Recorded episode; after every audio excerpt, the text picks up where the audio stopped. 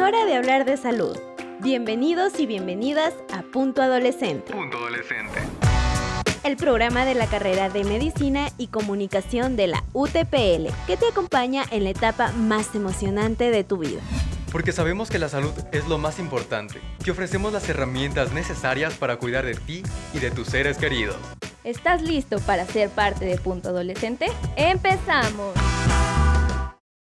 Hoy nos acompaña el doctor Paul Carvajal para dialogar sobre los trastornos ginecológicos en los jóvenes, un tema que sin duda va a ser muy importante en el desarrollo de la adolescencia. Doc, coméntenos un poquito de cómo ha venido siendo su experiencia como ginecólogo.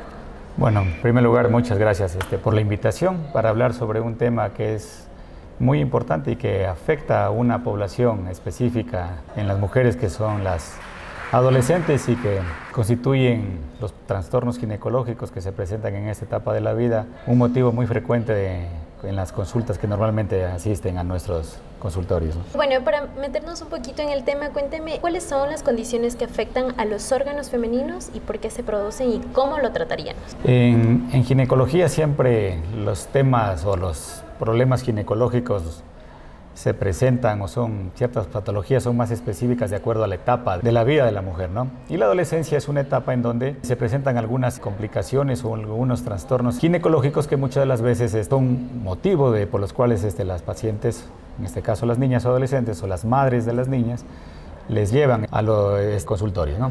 La principal causa o el principal motivo por el cual este, las madres llevan a sus niñas siempre son las alteraciones en el ciclo menstrual. Digamos que esta patología, o no, tanto patología, esta alteración que muchas de las veces es normal dentro de esta etapa de la vida, no constituye una patología como tal, pero las madres, en este caso que son las que más se preocupan, siempre les llama la atención y creen que a lo mejor algo no está muy bien y por eso es el, es lo que acuden este, a, la, a las miedo de el cambio radical de la etapa de la... De hecho, siempre en la consulta nuestra me llegan las madres con las niñas y la principal motivo es por la alteración en el ciclo menstrual. Lo que siempre nos dicen es mi hija no está menstruando mes por mes. Claro, lo relacionan con la madre que ella ya menstrua mes por mes y nos dicen que en el caso de su hija sus menstruaciones no son muy regulares, es decir, no se presentan cada mes, sino cada mes y medio, cada dos meses, cada tres meses. Sí, pero yo creo que es la principal motivo por la, de atención médica en, el grupo de adolescentes. ¿no? También hay otras patologías, pudiéramos decirlos así, que también están presentes en este grupo. ¿no?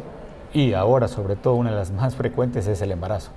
Yo que trabajo en un hospital público, vemos a la edad de 14, 15 años, lo más normal, digámoslo así, ahora ver niñas prácticamente ya, ya embarazadas, ¿no? Pero más allá del embarazo, el principal alteración, digamos, en esa etapa es cambios en el ciclo menstrual, que no siempre son patológicos, ¿no? A veces no son iguales a los de la mujer adulta. Claro, Doc.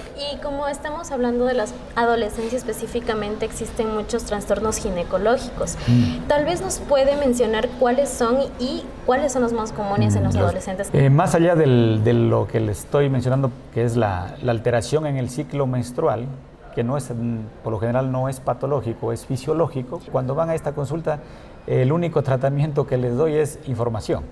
Siempre le digo a la madre y a la niña que las mujeres cuando recién empiezan su menstruación, sus primeros dos o tres años los ciclos menstruales no son regulares como normalmente pasa en las que ya son más adultas, que menstruan cada 28, cada 30, cada 32 días. En las niñas hasta nos lleva por lo general alrededor de unos tres años hasta que los ciclos se van regulando y es normal que menstruen cada 21 días o cada 40 días. Lo primero que les digo es, esto es fisiológico, es normal porque en el cerebro hay un eje que se llama eje hipotálamo hipófisis ovario que controla el ciclo menstrual, es inmaduro. Y para que se desarrolle ese, ese sistema que controla la menstruación normal pasan algunos años. Entonces solo les el manejo en escasa sería solo tranquilizarles y decirles en los siguientes meses, en el transcurso del siguiente año, los ciclos poco a poco se van a volver regulares y la niña va a menstruar cada mes. Pero fuera de eso también pasa de que a veces no llega, que pasan los meses, los años y los ciclos no se vuelven regulares. Ahí sí ya pensamos en otro tipo de patologías que puedan estar presentes. Ahora, fuera de estas alteraciones en el ciclo menstrual y hablando de patologías propias que se puedan presentar en la adolescencia, tenemos el síndrome de ovario poliquístico, que lo diagnosticamos con mucha frecuencia. De hecho, en el centro donde yo atiendo, he diagnosticado algunas niñas, adolescentes, con síndrome de ovario poliquístico, que es de las patologías más frecuentes. ¿no? También este, infecciones vaginales en el embarazo, como vaginitis, también son otras patologías. Menos frecuentemente alguna tumoración mamaria como un fibroadenoma, un cambio fibroquístico, que los vemos con, con menos este, frecuencia. Cólicos menstruales, que son las dismenorreas, son los típicos cólicos menstruales, también son un motivo de, de frecuencia. Dolores pélvicos, que no están relacionados siempre con el cólico menstrual, que pudieran estar relacionados con un quiste de ovario, también son con frecuencia. De hecho, la semana pasada se tuvo un caso en el hospital en una niña de 8 años con un tumor de ovario, que se lo operó. ¿no? Entonces, digamos que son las patologías más relevantes. Y, por supuesto, siempre el embarazo, que no es una patología, pero que siempre está presente dentro de las posibilidades en un adolescente de, de presentarse, ¿no? A partir de que ya inicia su ciclo menstrual, toda niña ya está en riesgo de quedar embarazada si es que tiene relaciones o si es que no se cuida con algún método anticonceptivo.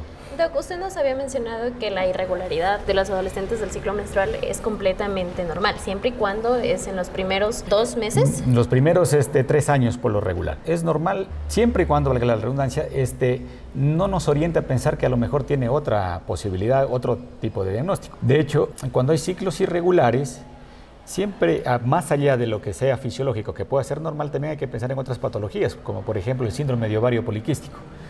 Entonces, por ejemplo, recién vi hace unos meses una niña de 16 años que había empezado su periodo hace dos años y no menstruaba regularmente, pero tenía problema de obesidad.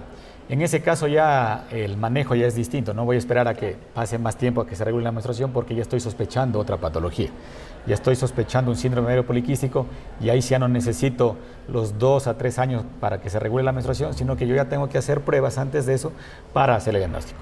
Entonces, lo que es fisiológico o normal serían las mujeres en las cuales no estoy sospechando en ese momento otro tipo de patologías, como el síndrome de ovario poliquístico. Solo ahí sí pudiera decirle que vaya tranquila y esperar que en el siguiente año, dos años, se regule el ciclo menstrual. ¿Usted podría considerar que eso es parte de un desequilibrio hormonal en el adolescente?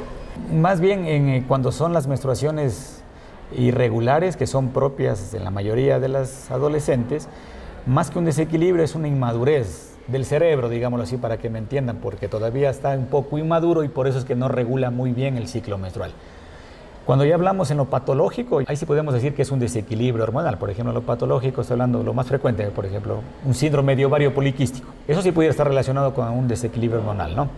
Que tiene la causa, bueno, no es motivo de esto, es un tema un poco ya más complejo, pero en las mujeres que no menstruan regularmente, que son la mayoría, más que un desequilibrio hormonal, es una inmadurez todavía de su cerebro que no hace que las menstruaciones sean regulares mes por mes. Doc, usted nos había mencionado que pues normalmente un adolescente va a una consulta con su mamá, ¿no? Y muchas de las veces como adolescente uno siente miedo, ¿no? Entonces son problemas que estos se ven a diario. ¿Cuáles serían las causas de los trastornos menstruales en las adolescentes? Bueno, lo primerito esta que acabamos de mencionar, que es lo fisiológico, lo normal, ¿no? La inmadurez del cerebro, ¿no? Y ahí siempre pensamos en una niña, en un adolescente que no menstrue mes por mes, que menstrue cada dos, cada tres meses, lo primero que nosotros como ginecólogos pensamos es que está embarazada. Y a veces incluso cuando van con la mamá les da miedo contarnos si han tenido relaciones o no. Incluso lo más aconsejable cuando se da una consulta en un adolescente es mejor hacerlo sin la presencia del, de la madre sería. Rara vez un padre les, les acompaña, ¿no? Porque justamente con la madre se, se cohiben un poco más de darnos la información suficiente, pero cuando están solas nos dan una información más detallada, entonces nosotros con esa información podemos hacer un diagnóstico un poco más claro, ¿sí? Pero siempre lo primerito, incluso yo que soy docente de los muchachos del internado y del externado, siempre les digo, mujer que no menstrue, primerito hay que pensar que está embarazada. Así nos diga que nunca ha tenido relaciones sexuales. Doc, usted nos mencionaba sobre los ovarios poliquísticos, ¿no? que es algo que se da en los adolescentes. ¿Cuál es el síndrome del ovario poliquístico y cómo afecta en, en los adolescentes? Uno de los diagnósticos que más realizamos en, eh, en este grupo de adolescentes de, es el síndrome de ovario poliquístico, sobre todo en mujeres que no menstruan mes por mes, ¿no? Lo vemos en mujeres en edad adulta también, de hecho el síndrome de ovario poliquístico se presenta en alrededor del 10, por ciento de todas las mujeres y las adolescentes son una de las principales donde damos este, este, diagnóstico. ¿no? Lo clásico es de que siempre nos consultan porque no menstruan mes por mes, que menstruan cada dos meses, cada tres meses y empiezan a subir de peso, empiezan a caerse el cabello, empiezan a tener acné, les empieza a salir vello en, en, zonas que no corresponden a la mujer, que son zonas más este, propias del, del, hombre, como por ejemplo el abdomen, la espalda, ¿no? Entonces esos datos nos orientan a pensar de que a lo mejor tenga un síndrome de ovario poliquístico. Y en la adolescencia diagnosticamos bastante. Y hay que saber diagnosticarlo a tiempo porque las consecuencias que pueda tener más adelante el síndrome puede afectar la vida reproductiva de la mujer. Entonces constituye esto uno de los principales motivos de consulta, ¿no? Bueno, y el manejo es muy variable dependiendo del cada cuadro clínico. Uno de los manejos es de los más usados son los tratamientos hormonales como los anticonceptivos este, orales. Y para ir finalizando esta entrevista, ¿nos podría decir si es importante llevar una dieta adecuada o mantenernos activamente mm. física? Por supuesto, y no solo en, el, en la adolescencia, sino en toda la etapa de la mujer, ¿no? Ahora vemos bastantes, desde las niñas, desde adolescentes, ya problemas de sobrepeso y obesidad. Y justamente ahí está relacionado el síndrome de ovario poliquístico con la obesidad. Y cuando vemos incluso, por ejemplo, en mujeres obesas que tienen síndrome de ovario poliquístico, uno de los manejos es bajar de peso. Incluso solo a veces con bajar de peso los ciclos menstruales de las mujeres ya se pueden volver este, regulares. Y siempre les hacemos que hagan conciencia del sobrepeso y la obesidad porque tiene muchas complicaciones, no solo en el campo ginecológico, ¿no? por ejemplo, diabetes, hipertensión, problemas al corazón, problemas al colon. Entonces siempre hacemos que hagan conciencia de la de mantener un peso adecuado, ¿no? incluso para su vida reproductiva. Las mujeres que tienen problemas de sobrepeso o obesidad tienen problemas de infertilidad, no se embarazan fácilmente y cuando se embarazan, la obesidad lleva a muchos riesgos durante el embarazo, como por ejemplo la diabetes, la preeclampsia, que es la hipertensión. Entonces siempre tratamos de, o no tratamos, siempre les recomendarles de que lleven una dieta muy, muy estricta y que mantengan un peso adecuado para que no solo le afecte su salud reproductiva y la actividad física. Y de hecho, por ejemplo, en, en, el campo mío, en ginecología, hay ciertas patologías ginecológicas, como por ejemplo los cólicos menstruales, el síndrome de tensión premenstrual, todo eso, que una de las medidas en el manejo que hacemos es justamente lo del ejercicio, lo de la caminata, todo eso que mejora muchos aspectos, como por ejemplo los cólicos menstruales. Muchísimas gracias, Doc, por esas recomendaciones y compartiéndonos un poco de su experiencia como ginecólogo. Y bueno, esperando que esto les sirva muchísimo y les ayude en el desarrollo de su adolescencia. No se olviden también de escucharnos en Spotify y en Radio UTPL. Soy Estefany León y conmigo hasta un próximo episodio. Gracias por sintonizarnos. Esto fue Punto Adolescente, una iniciativa de las carreras de Medicina y Comunicación, bajo la producción de Radio y Media Lab UTPL. Punto Adolescente. Recuerda que cuidar de tu salud es la mejor inversión que puedes hacer en ti mismo. Escucha este podcast todos los miércoles a partir de las 10.30. Hasta la próxima.